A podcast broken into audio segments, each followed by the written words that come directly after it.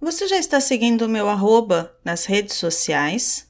Arroba Falar Português Brasileiro ou arroba Fale underline Português no Twitter? Falar Português Brasileiro no LinkedIn? Gostaram do último episódio? Entenderam o sentido de pregar uma peça? O Patreon, Falar Português Brasileiro, está ativo e com várias possibilidades de apoio.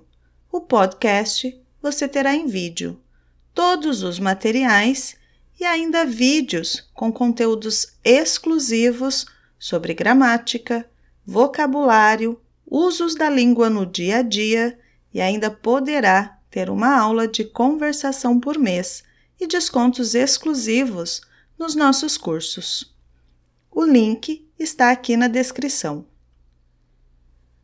O material deste episódio estará disponível apenas lá no Patreon.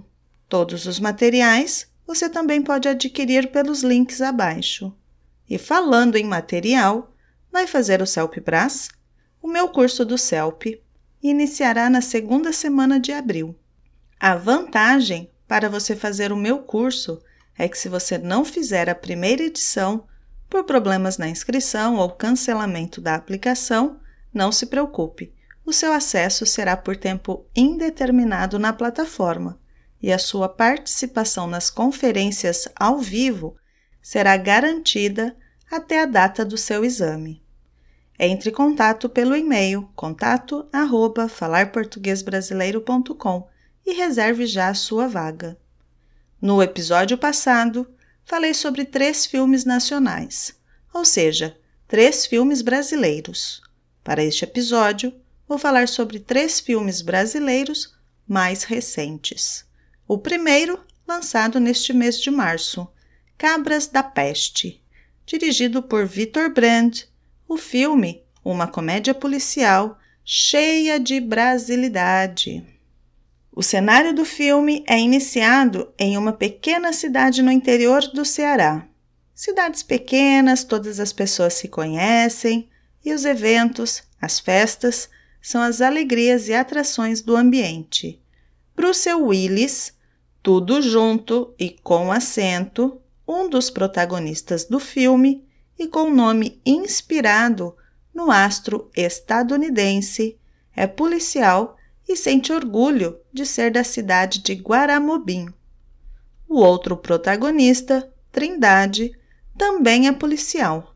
Esse é da cidade de São Paulo, um policial cagão e extremamente burocrático. Celestina é sequestrada por um vendedor de rapadura em Guaramobim.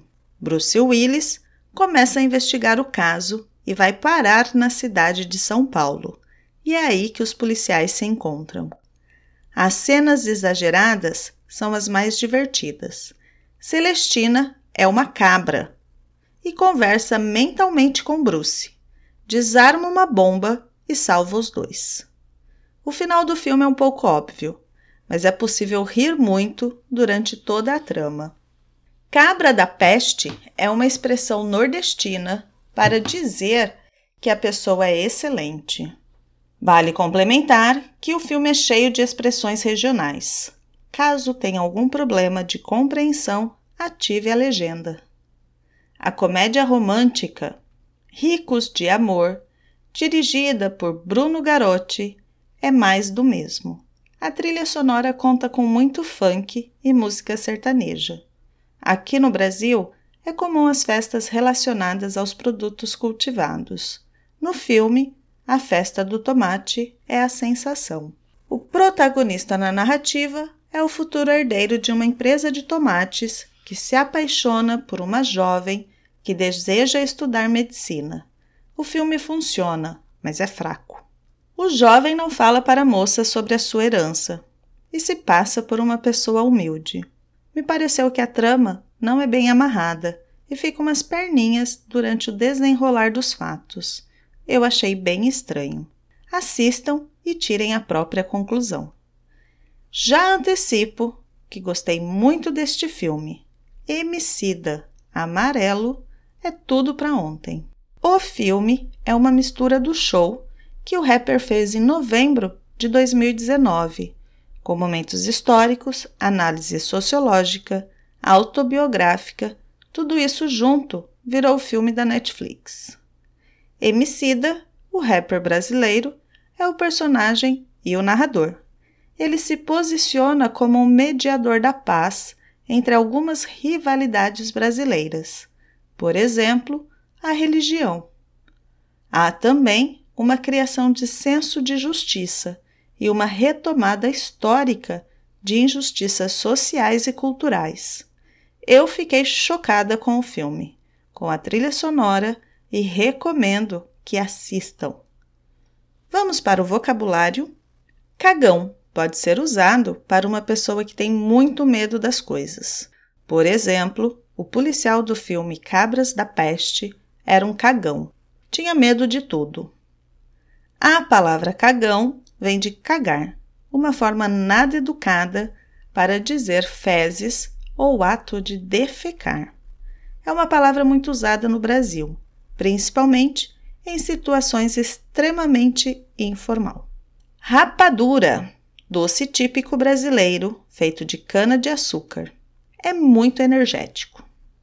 Mais do mesmo.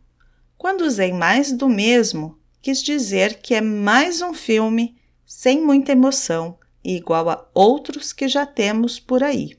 Bem amarrada, que esteja tudo certo e coerente dentro do roteiro. Umas perninhas. Em filmes, é muito fácil o roteiro deixar umas perninhas por aí. Aquelas partes soltas que não foram bem elaboradas e ficam sem sentido. Chocada é o mesmo que dizer impressionada. Eu sou a Juliana. Nós somos o podcast Falar Português Brasileiro. Publicamos o podcast toda segunda-feira e você pode escutar nos diversos aplicativos de reprodução de áudio. Também pode escutar na nossa página falarportuguesbrasileiro.com. Lá na nossa página, você poderá se cadastrar para receber a transcrição referente aos áudios, de 15 em 15 dias com exercícios de interpretação de texto em PDF. Registre-se agora mesmo em falarportuguesbrasileiro.com. Nos vemos na próxima semana. Tchau, tchau!